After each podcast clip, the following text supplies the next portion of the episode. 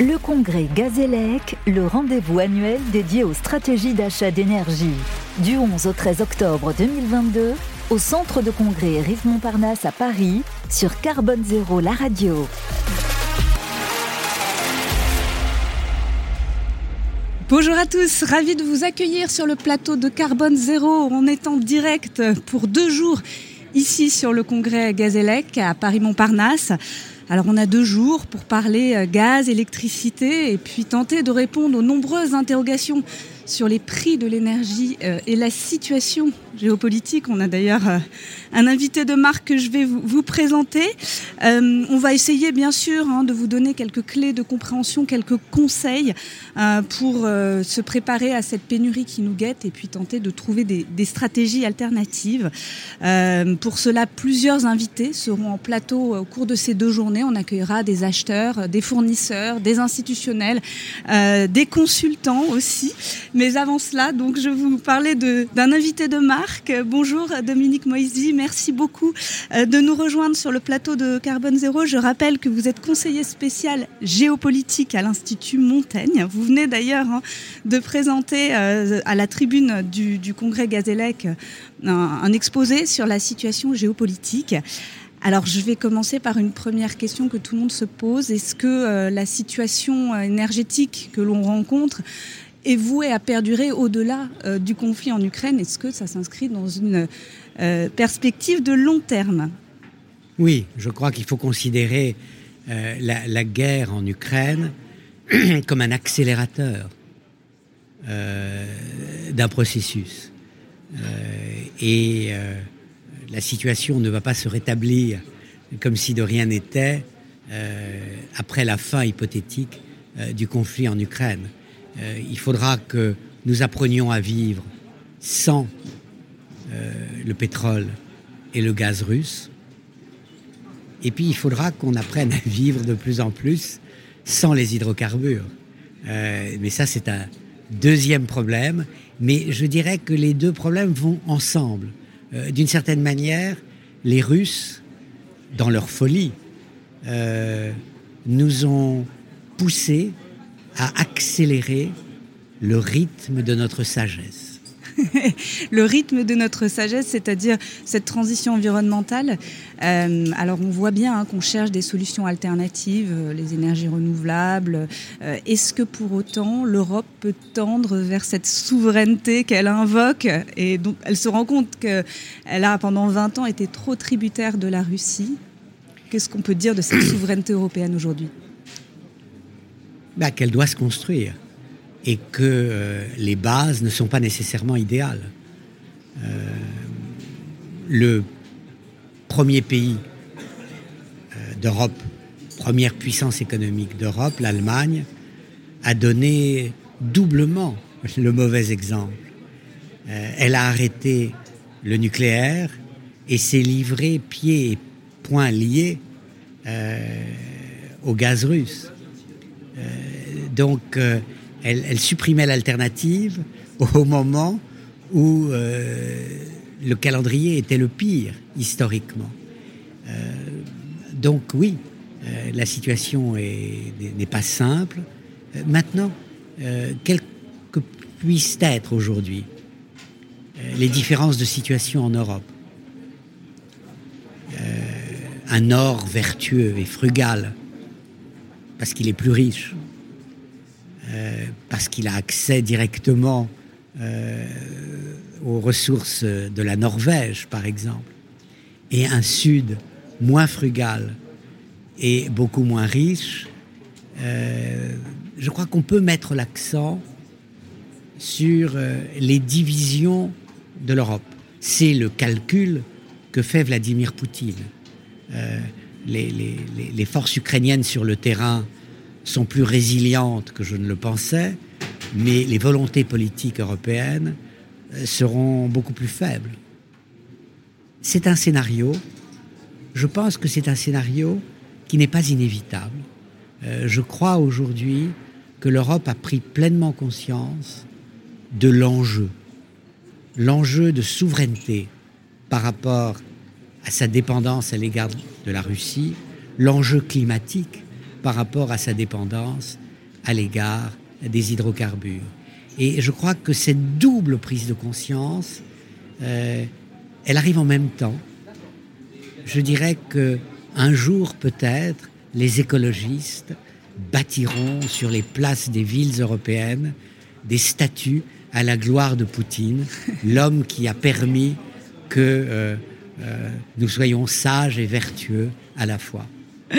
C'est un optimisme qu'on a du mal à avoir en ce moment au regard de la situation, bien évidemment, et, est ce qu'on peut revenir, hein, puisque je rappelle que vous êtes conseiller spécial géopolitique sur la situation actuelle. C'est très difficile de sortir euh, une analyse, mais euh, que peut-on attendre euh, des prochaines semaines? On voit que l'Ukraine regagne du terrain. On est dans, un, dans une phase d'escalade. L'Ukraine est passée à l'offensive. Ses troupes sont galvanisées. Elles ont reçu un apport important euh, du monde occidental, essentiellement euh, des États-Unis et accessoirement de la Grande-Bretagne et d'autres pays européens. Ces troupes sont mieux organisées, ont une motivation infiniment plus grande. La Russie est paradoxalement sur la défensive.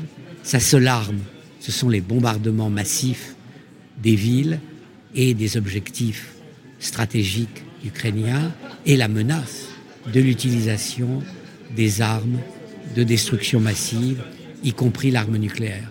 Donc je crois que les, prochaines semaines seront délicates euh, parce que euh, l'hiver arrive et que le camp qui est à l'offensive sait qu'il lui reste peu de temps pour continuer à progresser.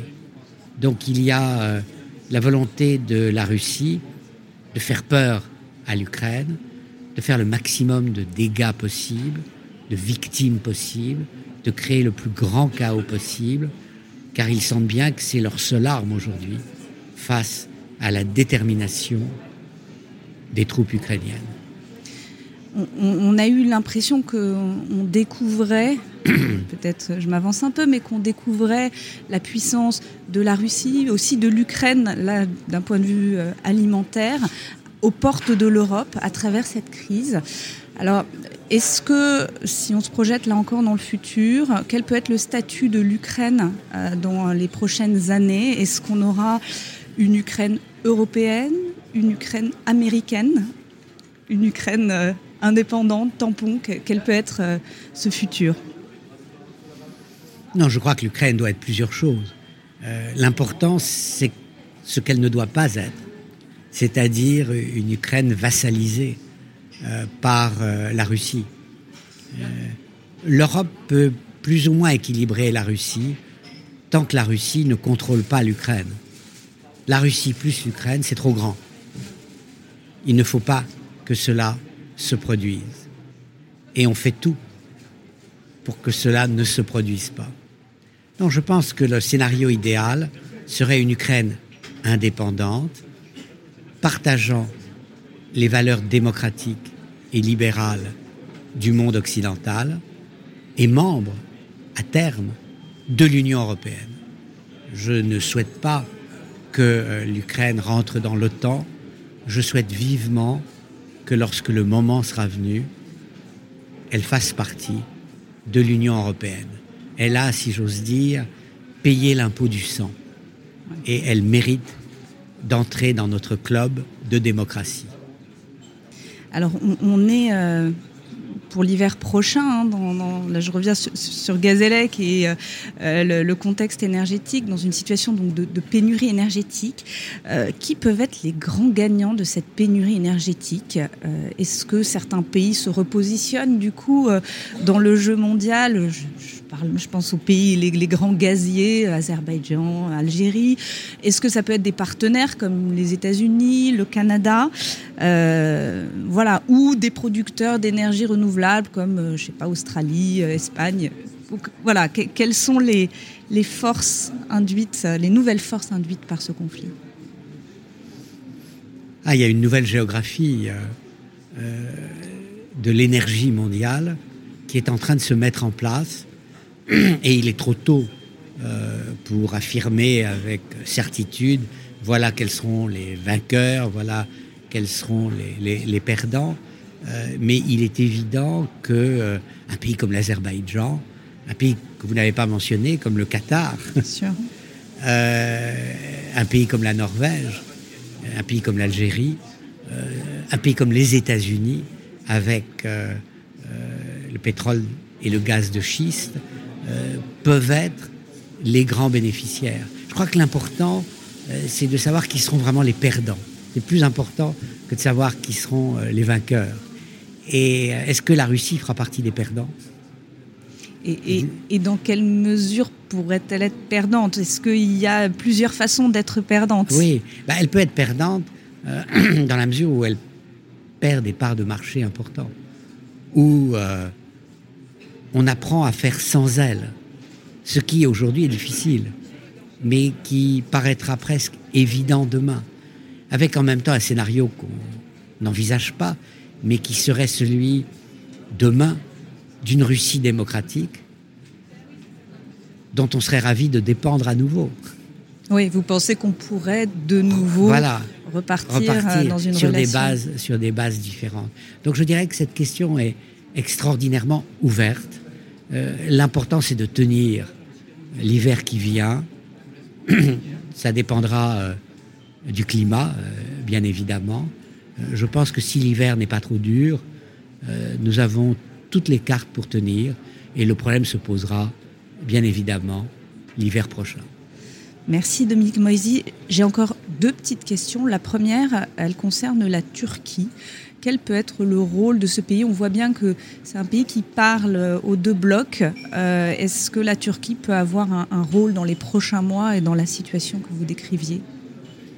Alors la, Turquie est clairement le pays qui a réussi à jouer les rôles de médiateur entre Kiev et Moscou. Un rôle que souhaitait Paris et euh, que Erdogan a, pris, si j'ose dire, à, Macron tout simplement parce que les cartes euh, d'Erdogan étaient meilleures, euh, géographiquement, euh, politiquement, culturellement même. il n'était pas l'Occident, comme pouvait l'être Macron. maintenant, je crois qu'il ne faut pas aller trop vite. il y a des élections en 2023 en Turquie. La situation économique de la Turquie est extrêmement difficile le mécontentement très grand. On ne gagne pas des élections euh, sur euh, des bénéfices diplomatiques ou sur euh, le retour de la gloire néo-ottomane. Donc, je serai prudent. Pour le moment, Erdogan apparaît comme un des grands vainqueurs. Est-ce que cela sera le cas dans six mois Attendons. Attendons les élections donc. Et ma dernière question, elle portait sur un événement très récent. On a assisté à des sabotages euh, du gazoduc Nord Stream. Est-ce que, euh, voilà, comment vous analysez cette, situation? C'est bien sûr, il y a une enquête hein, qui est en cours. Euh, ça fait partie de la guerre et du conflit. Oui. Et l'élargissement de la guerre, la guerre hybride.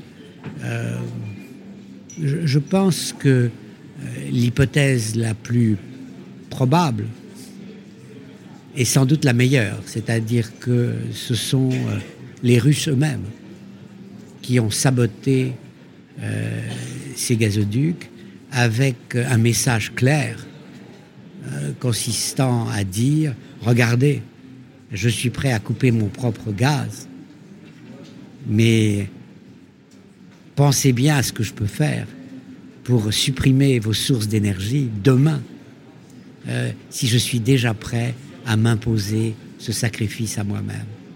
Une stratégie de, terre brûlée J'ose la comparaison, oui. tout à fait, mais c'est, je fais la comparaison moi-même avec la stratégie adoptée par euh, le maréchal Kutuzov en 1812. Rappelez-vous, c'est un héros de guerre et paix, le grand roman de Tolstoï, et euh, le tsar Alexandre lui a donné toutes les cartes et qu'est-ce qu'il fait? Il brûle les champs, il brûle les villes pour que les troupes de la grande armée, la grande coalition, meurent de froid et de faim. Merci Dominique Moisy. Alors on espère hein, que les semaines qui viennent vont être un petit peu plus euh, optimistes. Merci pour, euh, cette interview et, et, cet éclairage autour de la situation géopolitique des implications euh, énergétiques. Je rappelle euh, que cette interview sera disponible en podcast et replay sur le site de Carbone Zéro. Euh, pour ma part, je vous retrouve vers 11h15 pour un plateau spécial autour de la question du, prix de l'énergie, une des conséquences directes de ce contexte géopolitique. Ça s'intitule Prix de l'énergie, quel levier pour atténuer le choc et préparer l'avenir? Voilà, c'est tout à l'heure vers 11h15 sur Carbone Zéro. Merci à tous. Merci. Le congrès Gazélec, le rendez-vous annuel dédié aux stratégies d'achat d'énergie. Du 11 au 13 octobre 2022, au centre de congrès Rive Montparnasse à Paris, sur Carbone Zéro, la radio.